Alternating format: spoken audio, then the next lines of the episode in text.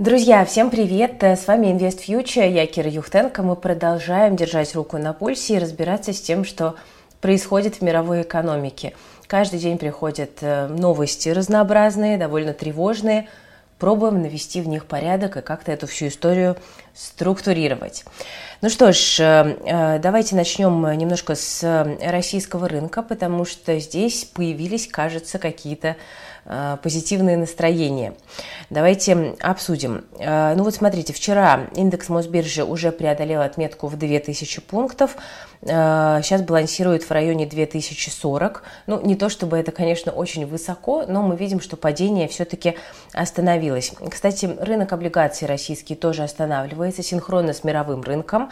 И, кроме того, также рынку УФЗ дополнительную поддержку придает временный отказ Минфина от проведения проведения новых аукционов на фоне, как вы понимаете, рыночной турбулентности и ну, такого спорного достаточно спроса. Ну и вот многие сейчас смотрят на российский рынок и задаются вопросом, а надолго ли, собственно говоря, э, он восстанавливается, восстанавливается, потому что сейчас все достаточно дешево выглядит, и кажется, что можно было бы и попробовать прикупить. Но, с другой стороны, можем ли мы быть уверенными в том, что дно пройдено? Прогнозы, конечно, дают сейчас очень разные. Вот буквально сегодня был прогноз от э, Сбер CIB о том, что там ждут индекс Мосбиржи на отметке 2300 пунктов в конце года, то есть повыше текущих уровней, но тоже как бы ракеты какой-то не предвидится фантастической. Но надо понимать, что сейчас для российского рынка э, довольно серьезный позитив – это дивидендные истории. Там вот Новотек, Газпром, Татнефть, самолет. Э, сегодня, кстати, вот дивиденды за первое полугодие одобрила Белуга. А, тут получается 150 рублей на акцию, доходность почти 5,5% и отсечка 13 октября, если кому-то интересно. А, поэтому, конечно, дивидендная история вот немножечко дает какую-то жизнь российскому рынку, хотя тот же «Газпром» э, расти, как мы видим, не особенно-то как бы и спешит, даже наоборот, второй день подряд акции снижаются. Надо понимать еще, что в целом для российского нефтегазового сектора критична цена на нефть, как вы понимаете. И вот в этом контексте важная новость, которая подъехала уже вечером во вторник, это новость о том, что Саудовская Аравия и Россия э, в среду на внеочередной встрече ОПЕК+, плюс собираются объявить о резком сокращении добычи нефти. Об этом вот буквально сегодня вечером написала Financial Times. И, соответственно, это может э, заставить припавшую нефть снова пойти в рост рост. Возможно, объем сокращения 1-2 миллиона баррелей в сутки. Он, скорее всего, будет разнесен там на несколько месяцев. Ну и это может действительно довольно сильно повлиять на э, нефтяные котировки. А, кроме того, а, обратите внимание на то, что все-таки в вопросах нефти у России негатив-то остается, потому что Евросоюз согласовал потолок э, цен для российской нефти. Это может, соответственно, расширить э, спреды между э, российской нефтью и эталонными марками. Ну, если говорить о лидерах роста, то вот мы видим, что там хорошо росли обувь России, кстати, допустившая дефолт по своим бандам, расписки ЦИАН, и, наверное, все-таки это не говорит нам о том, что у нас меняются какие-то лидеры рынка и появляются новые голубые фишки, а просто это связано с тем, что рынок низколиквиден, его достаточно легко подвинуть даже небольшими покупками. Но с другой стороны, а, сейчас а, все-таки вот на данный момент в этой точке сырьевые компании смотрятся похуже, чем компании, которые ориентированы на внутренний рынок. Это вот там, а, а, не знаю, а, тот же там ОК, X5, Fix Price, ТКС, Русагра, Озон. Вот это компании, которые понимают, на чем они будут зарабатывать. Да, да может падать э, платежеспособный спрос, но все равно какой-то спрос будет, и под него можно адаптироваться. А вот сырьевым компаниям все-таки пока сложнее, но ждем с огромным интересом завтрашней встречи ОПЕК+. И вот на этом фоне, по крайней мере, как бы спекулятивно, э, российский нефтегаз, очевидно, может э, подскакивать. Но мы сейчас пойдем дальше, обсудим э, советы, которые дает инвесторам Роберт Киосаки, но сначала информация от партнеров нашего сегодняшнего выпуска. Друзья, в условиях неопределенности лучшие инвестиции – это, конечно же, инвестиции в себя и свое образование. Сегодня спросом пользуются специалисты Data Science. Сфера их деятельности максимально широкая, от финансов и до космоса. С помощью этих специалистов выявляют фейки в новостях, прогнозируют, как поведет себя тот или иной рынок и управляют супертехнологичными автомобилями. Зарплаты на уровне. В России это 200-250 тысяч рублей в месяц, за границей от 10 тысяч долларов. Спрос растет до 120% в год. Сфера IT сегодня, конечно, очень привлекательна. Освоить профессию может, кстати, каждый, независимо от опыта и образования. Давайте расскажу о проекте, который мне понравился, где обучение построено на практике и решении реальных задач, которые потом войдут в портфолио. Это курс Data Scientist от онлайн-школы Skill Factory. Рейтинг курса высокий, по отзывам студентов 4,7 из 5. На курсе вы получите необходимую и актуальную теорию от экспертов IT-компаний и, главное, научитесь применять ее на практике. Еще на курсе вас ждет поддержка менторов, стажировки и индивидуальная подготовка к трудоустройству. 81% студентов э, получают приглашение на собеседование, и цифра, конечно, говорящая. Что особенно важно, можно выбрать удобное время и темп обучения. Для тех, кто работает и времени мало, это прекрасная возможность. Друзья, пора становиться востребованным специалистом. Еще, кстати, есть подарок для наших зрителей. Скидка 45% на обучение по промокоду InvestFuture. Просто переходите по ссылочке в описании к этому видео или сканируйте QR-код и начните карьеру в Data Science сейчас, пока это не сделали другие. Друзья, движемся дальше. Ну и, собственно, что же говорит Киосаки? Он уже давно предсказывает исторический обвал на рынке, на американском в первую очередь. Конечно, он смотрит на него, но помним, что когда в Америке плохо, плохо, в общем-то, всем рынкам. Ну и Киосаки при этом не унывает и говорит, что грядущий обвал – это редкая возможность заработать большие деньги. Вот что он написал в электронном письме, которое он, значит, своим э, поклонникам э, рассылает. Цитата. «Вот и началось. Всеобщий пузырь превращается во всеобщий крах. Это будет величайший крах в истории. Будет перераспределено больше богатств, чем когда-либо». И дальше вот он дополняет. Пришло время бедным разбогатеть. Акции, облигации, взаимные фонды и недвижимость рухнут, как и ожидалось. Многие миллионы людей будут разорены, но тысячи бедных и представителей среднего класса станут невероятно богатыми, утверждает Роберт Киосаки. Ну и он также напоминает, что сам заработал в кризис 2008 года. Распродажи на рынке недвижимости тогда были настолько значительными, что он взял в долг миллионы долларов, чтобы заключить все выгодные сделки с недвижимостью, которые только можно. Не знаю, что это, может быть, подводка к какому-то очередному, не знаю, курсу или чему-то еще у Роберта Киосаки, но, очевидно, он намекает на то, что впереди время, когда можно будет купить хорошие активы по низким ценам и считает, что это будет шанс для людей без капитала этот капитал создать с нуля. Ну, в принципе, в этом есть какая-то логика, но только у меня пока нет уверенности в том, что восстановление после этого обвала будет таким быстро. Тем временем в США э, очередной исторический рубеж. Госдолг впервые перевалил за 31 миллион долларов. Это информация от американского Минфина. Ну, на самом деле, это действительно всего лишь очередной рубеж.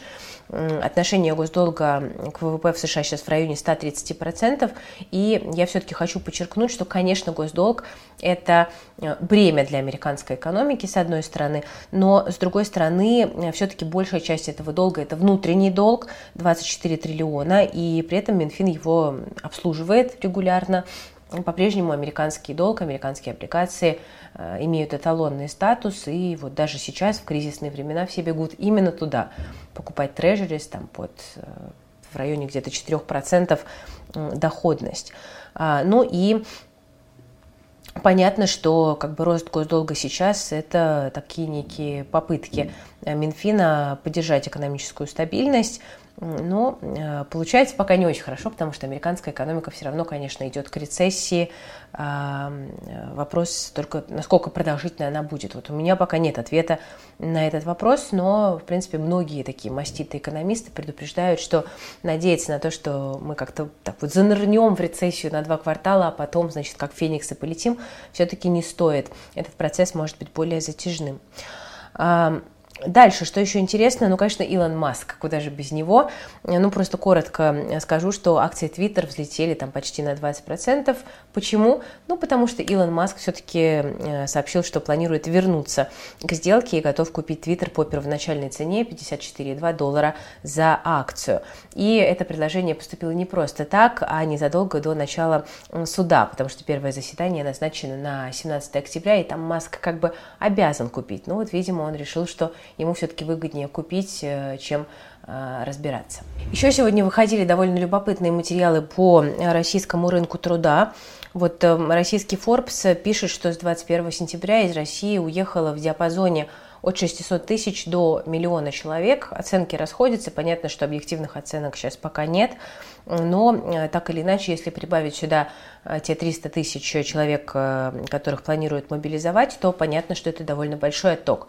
В основном, вы понимаете, уезжают мужчины, молодые, да, экономически активные, работающие россияне. И сейчас кажется, что схлынула паника первых дней – как-то ситуация с мобилизацией начинает, по крайней мере, обретать какие-то логические очертания, хотя там вопросов все равно много у людей возникает, много разных ситуаций. А, но а, все-таки, тем не менее, действительно паника немножко схлынула. Но надо понимать, что, конечно, что делает бизнес? Бизнес не готов сейчас нанимать новых сотрудников. Бизнес закрывает проекты, в том числе там экспериментальные, закрывает проекты, которые не приносят денег фокусируется только на выживании в первую очередь. Это бьет э, по количеству предложений.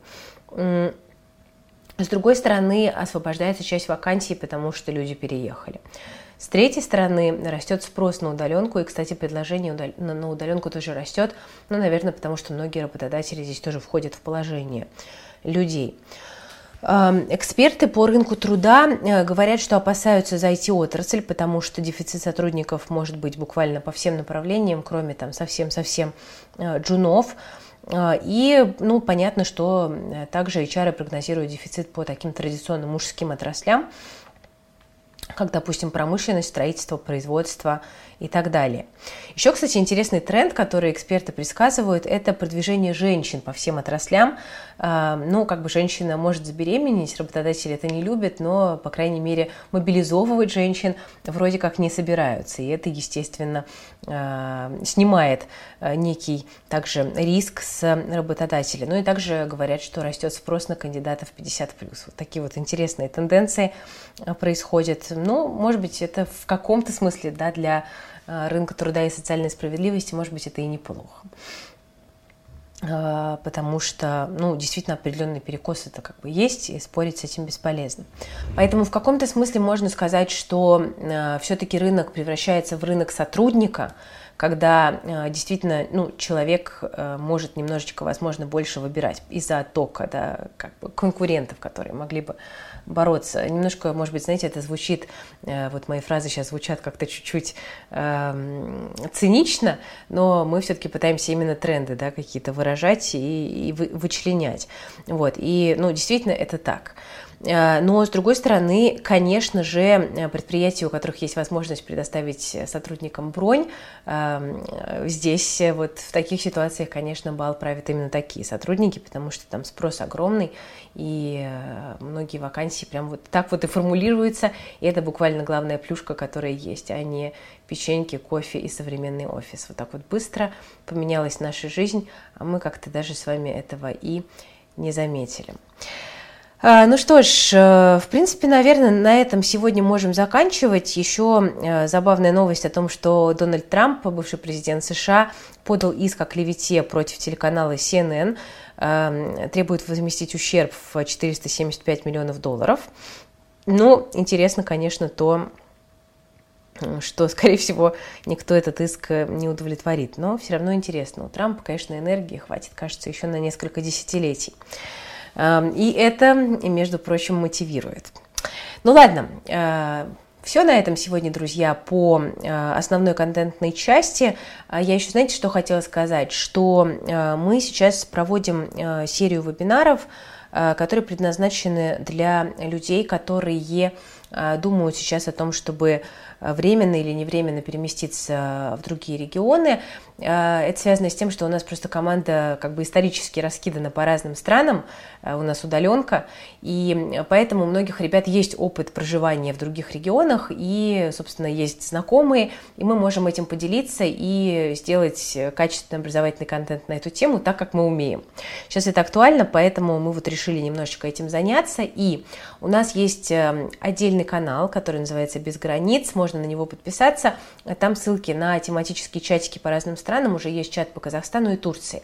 И вот что касается Турции, э, у нас как раз завтра проходит вебинар а, с Вероникой замечательной, она уже как-то была у нас на Ютубе, а сейчас вот будет уже вебинар по новым реалиям, где Вероника как эксперт по а, перемещению, по адаптации в разных странах будет рассказывать, собственно, как сейчас э, переехать пожить в Турцию, как э, платить, как сделать там карточку, как делать все документы, как переводить деньги, как получить ВНЖ гражданство, как устроить ребенка в садик, как искать работу. Ну, в общем, вот эти все вещи очень сжато, структурировано и скомпоновано. Будем обсуждать завтра на вебинаре 5 октября в 18.30. Он платный, стоит 490 рублей, но это такая символическая цена. Э, то, что называется пофиг деньги э, для, для людей, которым вот нужна как бы собранная информация, хочется сэкономить время и не перерывать весь интернет. Так что приходите, кому интересно. Э, ну и, в общем-то, ссылочка есть в описании и на вебинар, и на канал, который называется «Без границ». Ну, а я, собственно, остаюсь пока в дождливом Питере, лечу насморк, лечу больное горло. А, и, в общем-то, продолжаю держать руку на пульсе для вас. Ставьте лайк под видео, подписывайтесь на канал, жмите на колокольчик. С вами была Кира Юхтенко и команда InvestFuture. Всем пока. Берегите себя, своих близких и свои деньги.